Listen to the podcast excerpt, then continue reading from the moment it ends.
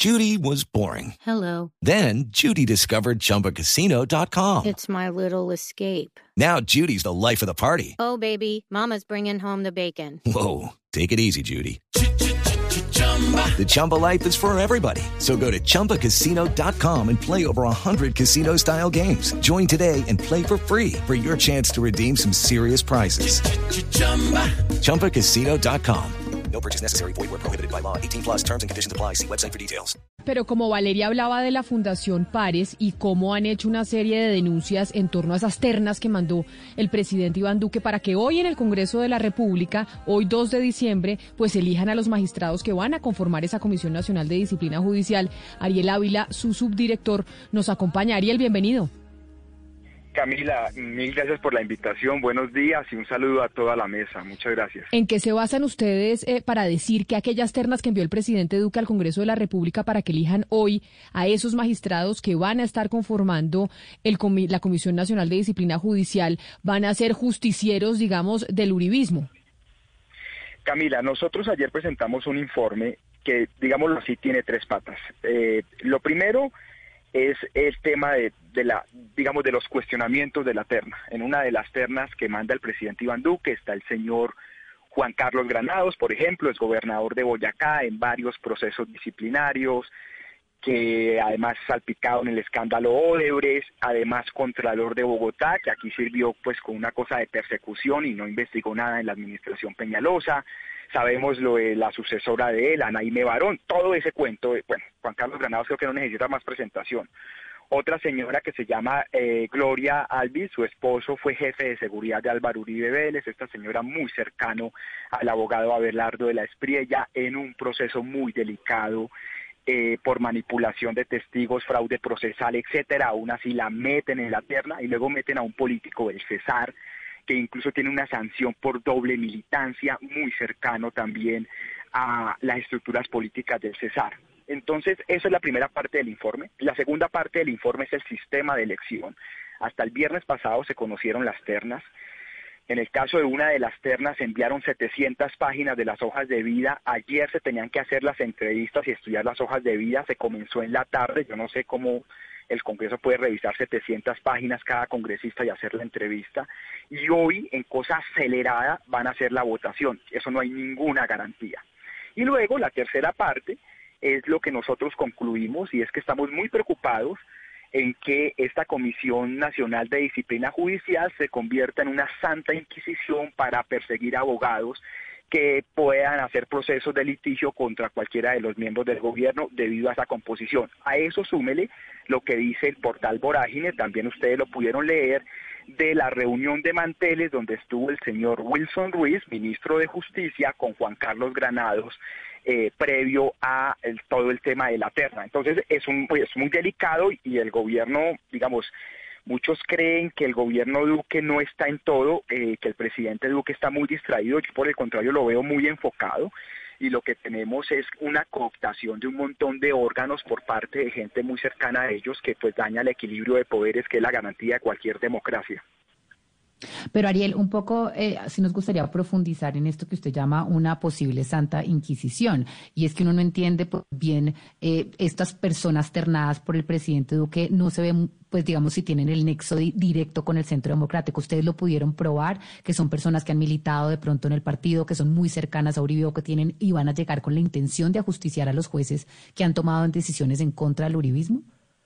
Sí, sí, total. Digamos, en este caso de la terna, la señora Arias, por ejemplo, eh, pues ahí están, en el informe están todas las fotos, ustedes las pueden ver, están las fotos, su esposo fue jefe de seguridad, la cercanía con una estructura de abogados, los procesos que ha llevado, o sea, eh, en este caso no hay duda. En el caso de Juan Carlos Granados, eh, que él es de cambio radical, pero él, pues en el caso ahorita la elección a, cuando él fue contralor en la época Peñalosa, es él fue votado por los concejales del Centro Democrático, el, en este momento Cambio Radical hace parte de la coalición de gobierno en el Congreso de la República, eh, etcétera.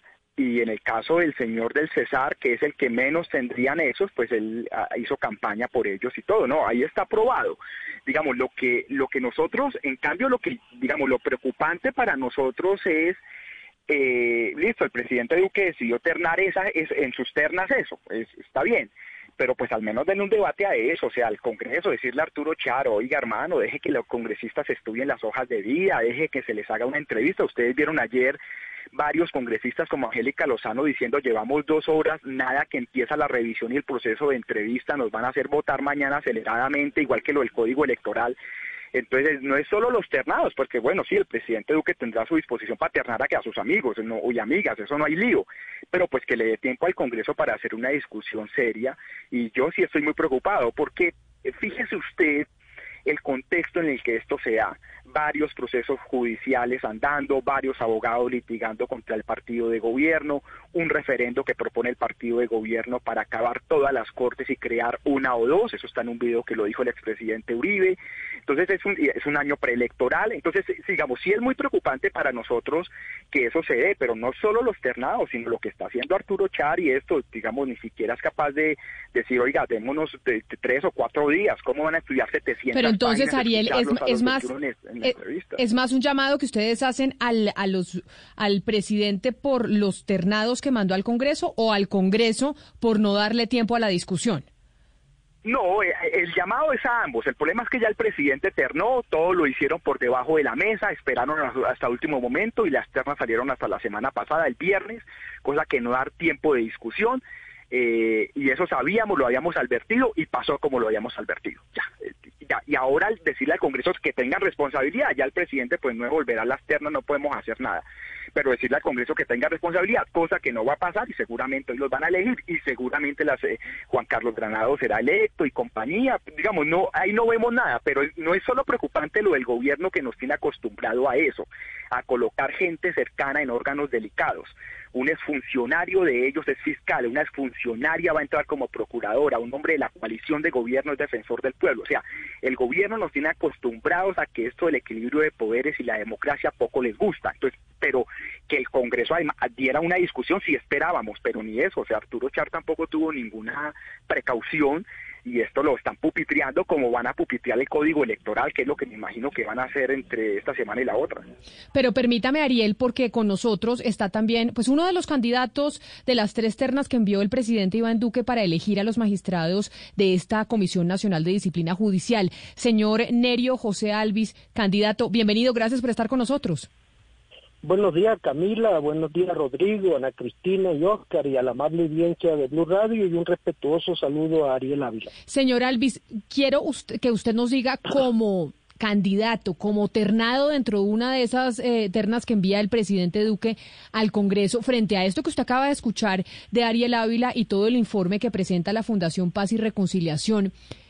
¿Piensa que y coincide con lo que dicen o qué respuesta podría dar usted como candidato?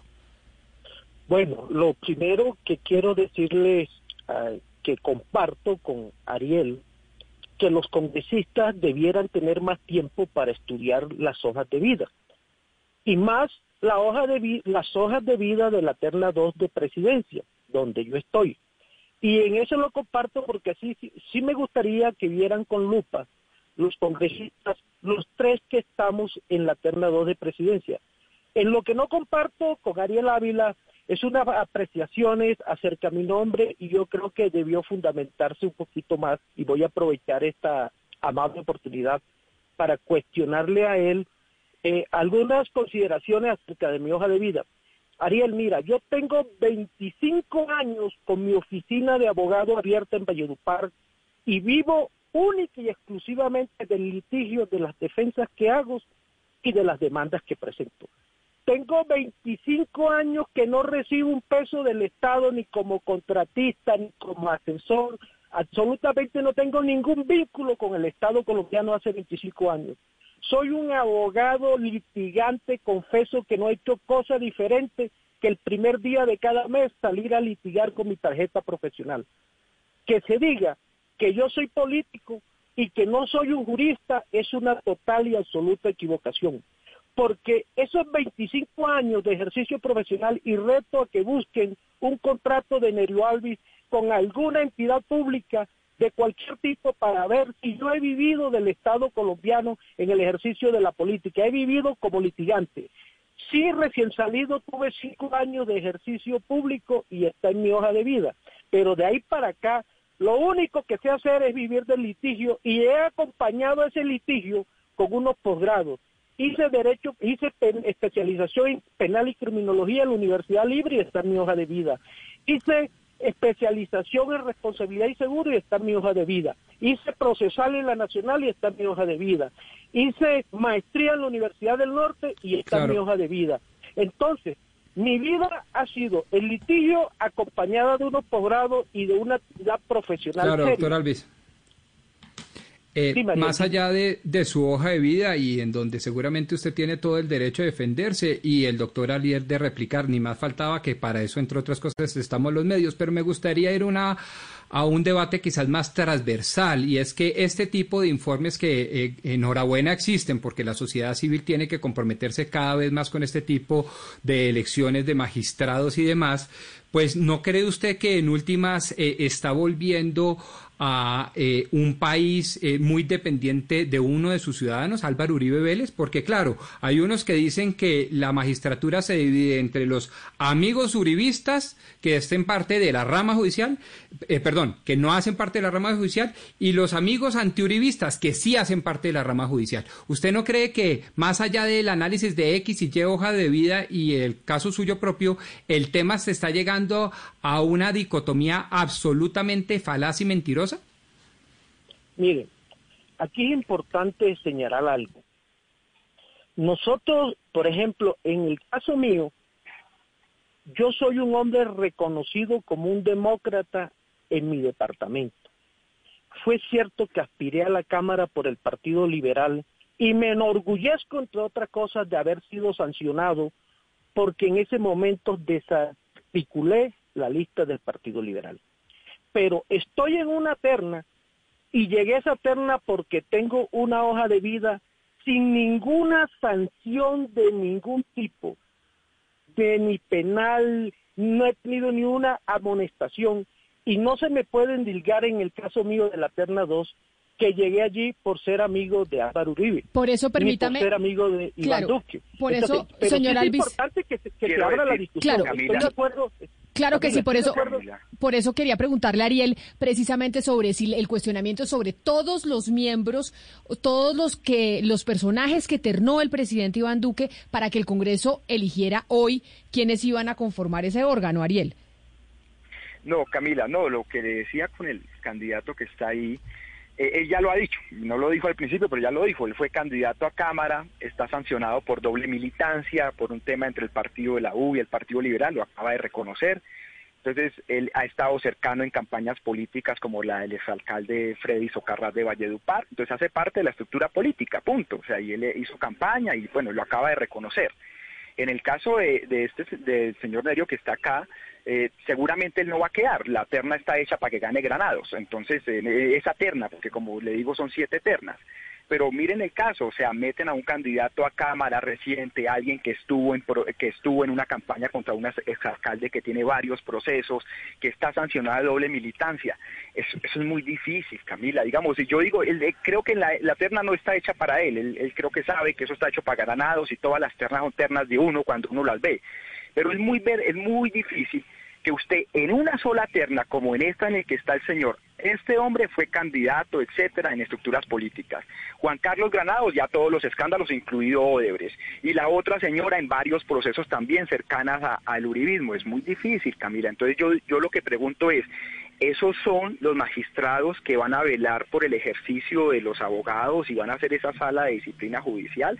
esa politización a mí me parece muy delicada. Digamos, yo no. Y yo quiero, yo quiero... Eh, Camila, Camila, permíteme decir algo con respecto a ese análisis que está haciendo Adelante, señor que con respecto a mí es muy liviana y por demás la considero irresponsable. Yo sí ayudé a llegar al doctor Freddy Socarraza a la alcaldía de Valledupar porque, porque, en su momento consideré que era la persona decente y digna que debía regir los destinos de Valledupar. Pero una vez lo ayudé a elegir, la investigación del señor Ariel Ávila no le informó a él que el señor Freddy Socarrá se distanció de mí, no gobernó con mi acompañamiento y se le entregó a otro partido y hizo representante al señor Chichi Quintero de Cambio Radical. Entonces debió honrar en su investigación la realidad de los hechos, porque tampoco se puede decir que si uno acompaña a un alcalde para que sea elegido, después que sale elegido, si comete alguna indelicadeza, los que lo ayudaron a elegir también son indelicados, porque en ese orden de pensamiento de Ariel Ávila, todos aquellos centenares de bogotanos que ayudaron a elegir a Samuel Moreno son unos bandidos. Entonces, cuando uno acompaña a alguien, uno lleva la firme convicción que ese alcalde al que uno ayuda a elegir va a ser un hombre decente y va a honrar eh, la confianza depositada. Entonces, todos los bogotanos que eh, eh, eligieron a Samuel Moreno son unos bandidos y tenemos que llevarlo a la picota pública. El señor Freddy Carral lo ayudé a que llegara, después traicionó mi confianza y no me tuvo en cuenta para nada, señor Ariel Ávila, y es bueno que el país sepa. Ahora, le voy a decir por qué el Partido Liberal me sancionó, porque usted lo dice y no hizo una investigación seria al respecto. Resulta que el hijo del doctor Luis Fabián Fernández, alcalde de Valledupar, que acababa de salir de la alcaldía y que hoy está condenado por corrupción, era mi competencia en la lista. Y hicimos un pacto que íbamos a respetarnos, íbamos a ser decentes en esos momentos de esa elección, porque yo soy un litigante. Yo vivo de la plata que me da mi proceso. Yo soy un hombre honesto y decente. Y él venía de ser hijo de un alcalde que venía cuestionado.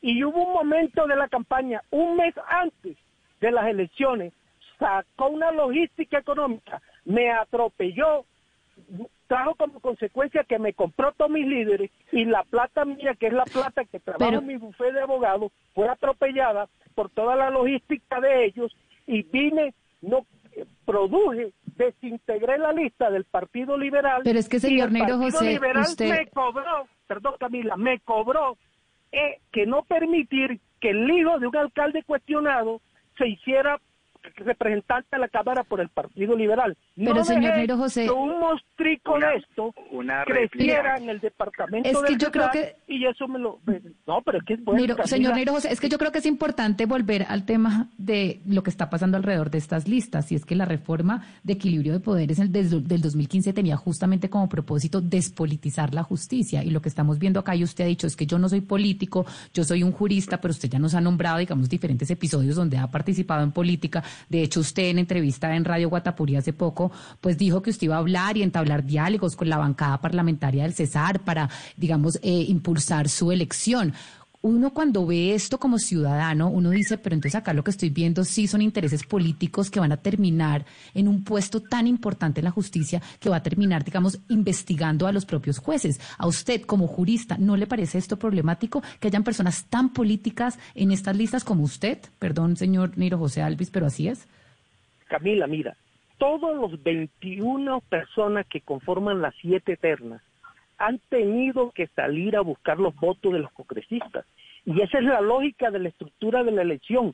Si 21 candidatos van a ser elegidos por el Senado y por la Cámara, ¿ante quién hay que ir a buscar los votos para ser elegidos? Todos, absolutamente todos los siete personas que van a ser elegidas en el día de hoy han tenido que ir a solicitarle el voto a los congresistas. ¿Y por qué? Doctor Alvis, pero mire, doctor Alvis, perdóneme, perdóneme, doctor Alvis, Perdóneme, lo interrumpo un segundo porque, porque de eso quiero hablarle. Mire, precisamente la naturaleza de la escogencia de los magistrados es el pecado. Ahí está el pecado. Pero, pero le quiero decir lo siguiente, doctor Alvis, y se lo voy a decir con todo respeto. Mire, eh, la información que tengo yo es que esos magistrados ya están elegidos, ya están escogidos. Hay magistrados, ya los 220 votos de la, de la gran coalición con la que usted ha hablado también, que incluye el Partido Liberal, Cambio Radical, el Partido Conservador, el Partido de la U, entre otros, ya esos están elegidos, están seleccionados. Entonces me gustaría que usted nos contara esa campaña que se adelanta, buscando el respaldo de los congresistas para que en este caso se tenga tanta cantidad de votos. ¿Cómo se logra? ¿Con qué compromiso se llega para ser magistrado de este nuevo, esta nueva sala?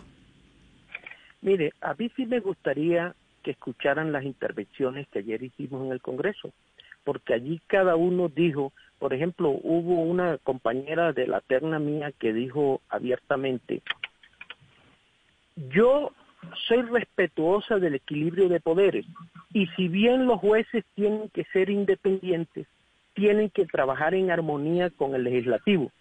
Y les voy a decir una cosa, en estos momentos hay grandes problemas del derecho disciplinario nacional que necesariamente la Comisión Nacional de Disciplina Judicial que se elija, la Procuraduría, los litigantes de derecho disciplinario y la academia tienen que sentarse con el Congreso en forma unida a analizar esos grandes problemas del derecho disciplinario nacional que así lo ha denunciado la Corte Interamericana. Doctor Alvis, perdone, pero es que yo me, refiero, yo me refiero justamente a eso. Es decir, allí, en ese compromiso es que se pierde la independencia que debe tener el juez es que el juez es independiente del político. Entonces, claro, cuando el juez, el futuro juez, va donde el político a pedirle el favor de que lo nombre, de que lo escoja de una terna, adquiere un compromiso con ese político. Entonces, ¿de qué independencia, de qué separación de poderes, doctor Albi, se lo digo yo con todo el respeto, estamos hablando en Colombia si los futuros magistrados están ya comprometidos con los políticos? A eso me refiero yo, doctor Alvis. Ahí sí comparto, yo ahí sí comparto la inquietud suya y comparto también lo que dijo Ariel Ávila. Eh, ahí es donde el Congreso de la República debiera estudiar de cada hoja de vida cuál es aquella que tiene la actitud de acuerdo a su historial histórico para mantener independencia ante los políticos. Porque uno en la vida, en el ejercicio profesional, tal como está estructurada la ley, hay que ir donde los políticos a buscar los votos. Eso de salida y de nacimiento genera esta discusión y en eso no lo podemos evitar. Todos los siete eternados tuvieron que salir a sentarse con los políticos para efecto de tener los votos suficientes para salir elegidos. Eso es una realidad. Camila, Camila, una, una, una cosita. Eh, claro que sí, Ariel, lo escucho.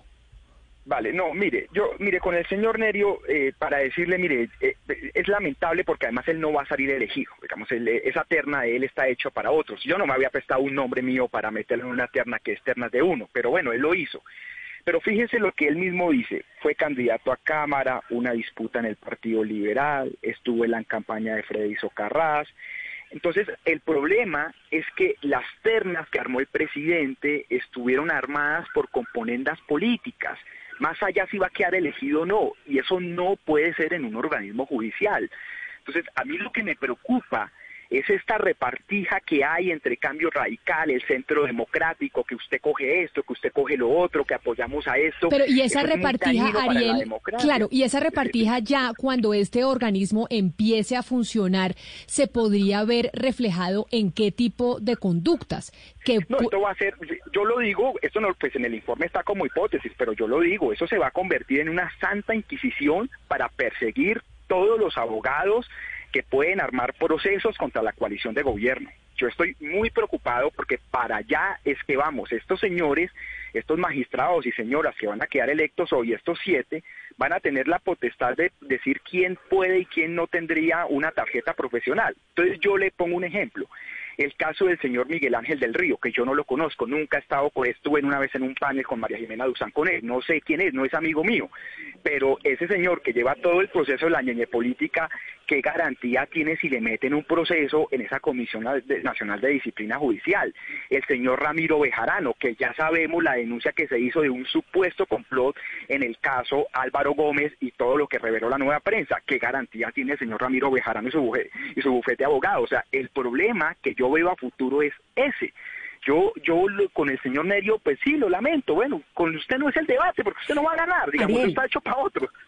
Ariel, pero es que con respecto a eso que usted dice, con respecto a lo que usted dice de las voces críticas, es que hay una parte que me parece muy importante de su denuncia y, con pues esta última pregunta se la tengo es con respecto a lo que usted habla del acoso judicial, porque usted habla ahí también de, una especie de guerra jurídica contra las voces eh, críticas. ¿Qué, le han dicho usted de esta investigación que usted hizo? ¿Qué, qué le han dicho sobre estas, eh, este acoso judicial y de qué forma se presenta? No, eso lo digo, por ejemplo, por la situación en que están muchas personas. Por ejemplo, el periodista Julián Martínez, que me ayudó a hacer este informe que publicamos el día de ayer.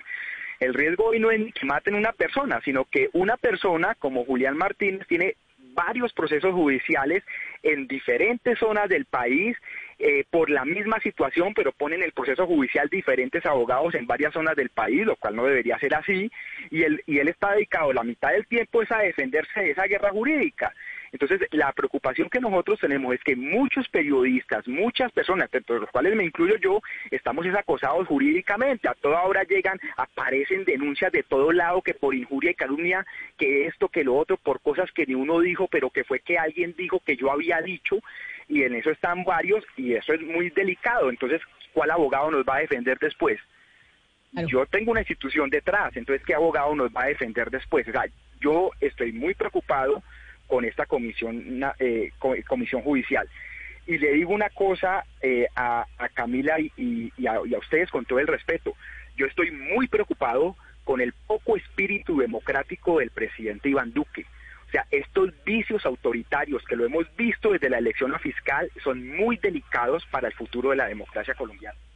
Pues Ariel Ávila, subdirector de la Fundación Paz y Reconciliación, queríamos escuchar de su voz eh, la explicación de este informe y la preocupación sobre las ternas que se van a votar hoy en el Congreso de la República, que si bien es cierto, el señor Alvis, uno de los candidatos, pues coincide en que se debió haber dado más tiempo para estudiar las hojas de vida y tener un poco más de deliberación en torno a quiénes serían los que se deberían elegir. Ariel, mil gracias por haber estado con nosotros.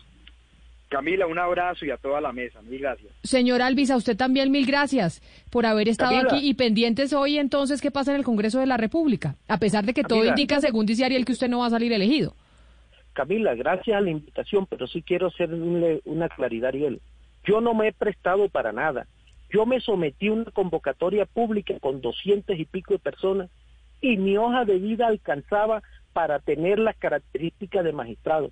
Ahora, que me tocó en coincidencia tener eh, como competidor al señor Juan Carlos Granado, esa es otra cosa, porque de 220 y pico personas, yo viviendo en la provincia, yo no tenía identificado la posibilidad con quién iba a llegar la terna. Yo no me he prestado para nada. Yo me presenté una convocatoria y desafortunadamente para mí me tocó con el señor Juan Carlos Granado. Ahora, que comparen la hoja de vida de Juan Carlos Granados y la mía yo conozco el proceso sancionatorio, yo he litigado en derecho disciplinario, conozco los principios, la prueba y la esencia del derecho disciplinario. Que la comparen con el señor Juan Carlos Granado para ver si ha litigado en derecho eh, penal o derecho disciplinario. Simplemente dejo eso sobre la mesa. Señor Alvis, mil gracias a usted por estar con nosotros. Judy was boring. Hello. Then Judy discovered chumbacasino.com. It's my little escape. Now Judy's the life of the party. Oh, baby, Mama's bringing home the bacon. Whoa. Take it easy, Judy.